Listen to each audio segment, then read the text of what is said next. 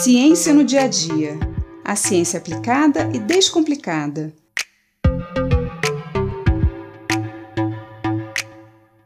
Aqui no Brasil, não temos terremotos, tsunamis e nem vulcões ativos.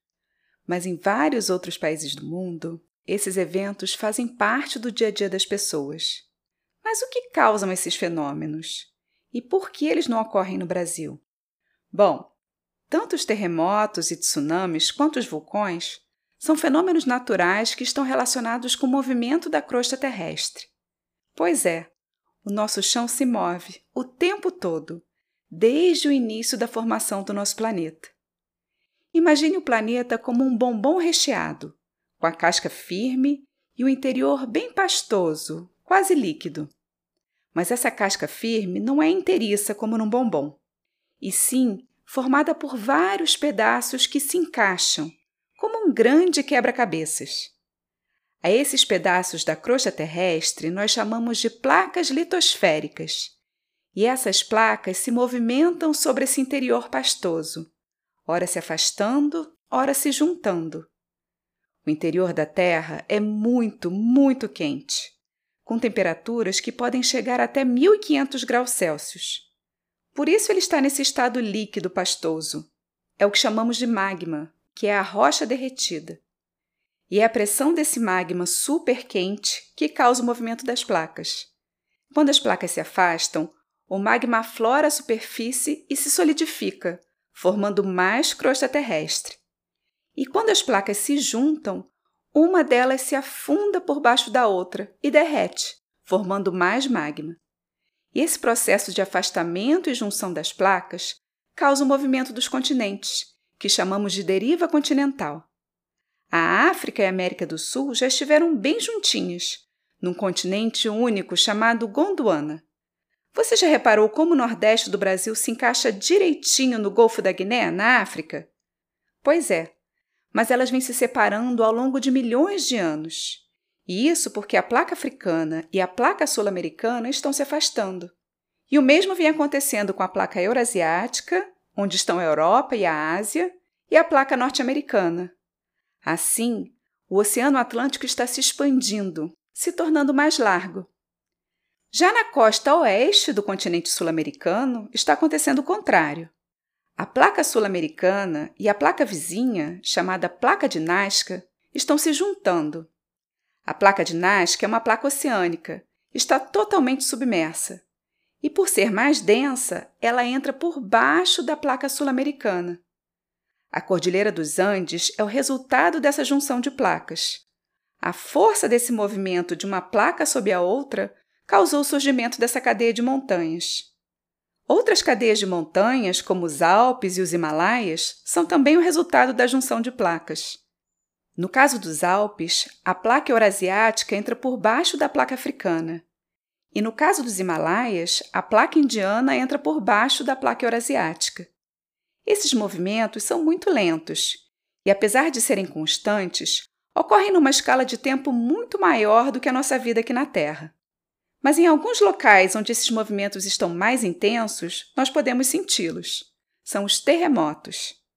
A região da Califórnia, por exemplo, está localizada justamente na junção de duas placas, a placa do Pacífico e a placa norte-americana.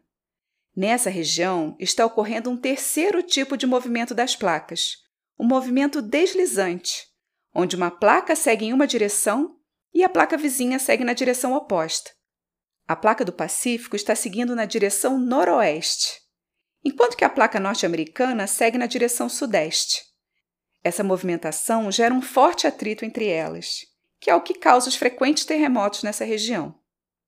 Mas os terremotos também ocorrem onde as placas estão se juntando.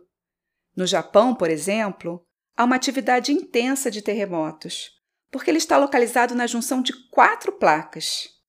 A placa do Pacífico, que entra por baixo da placa norte-americana ao norte do país, e a placa das Filipinas, que entra por baixo da placa eurasiática ao sul.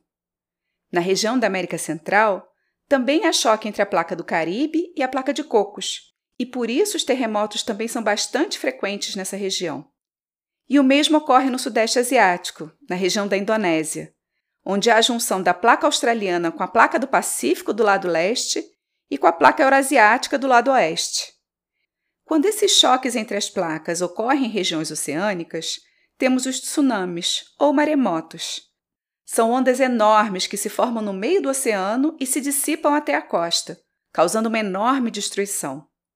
A maior quantidade de terremotos e tsunamis no mundo ocorre ao longo da borda da placa do Pacífico, que se estende por quase todo o Oceano Pacífico Norte e Sul.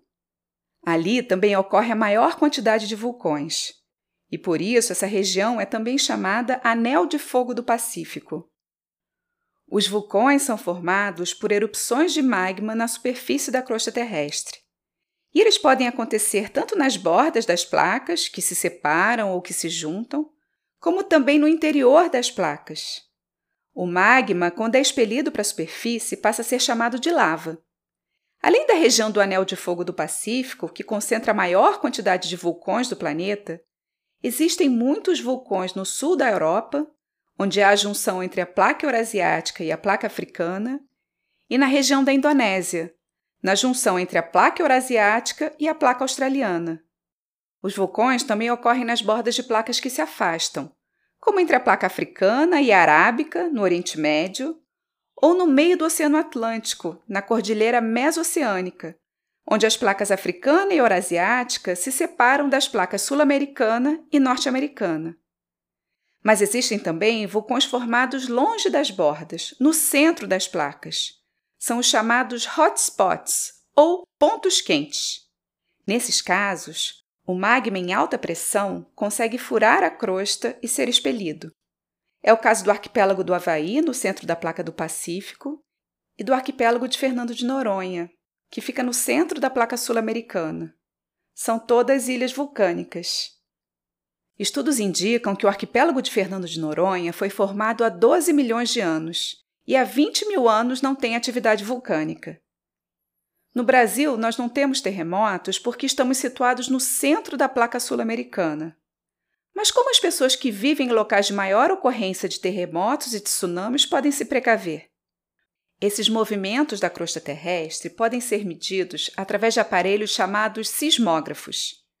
Com eles, é possível detectar a localização do centro do movimento e também a sua intensidade, e assim prever com alguma antecedência a ocorrência de um terremoto ou de um tsunami, para poder alertar a população. Alguns vulcões, mesmo ativos, não expelem lava o tempo todo. Outros já estão há muito tempo extintos, sem atividade.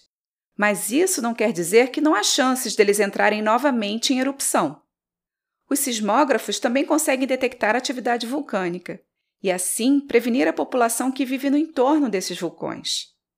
O primeiro sismógrafo conhecido foi inventado na China, no século II, ano de 132.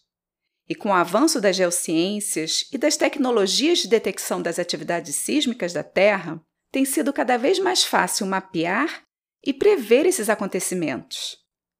Eu sou Mariana Guinter, bióloga e professora da Universidade de Pernambuco, e esse foi mais um Ciência no Dia a Dia.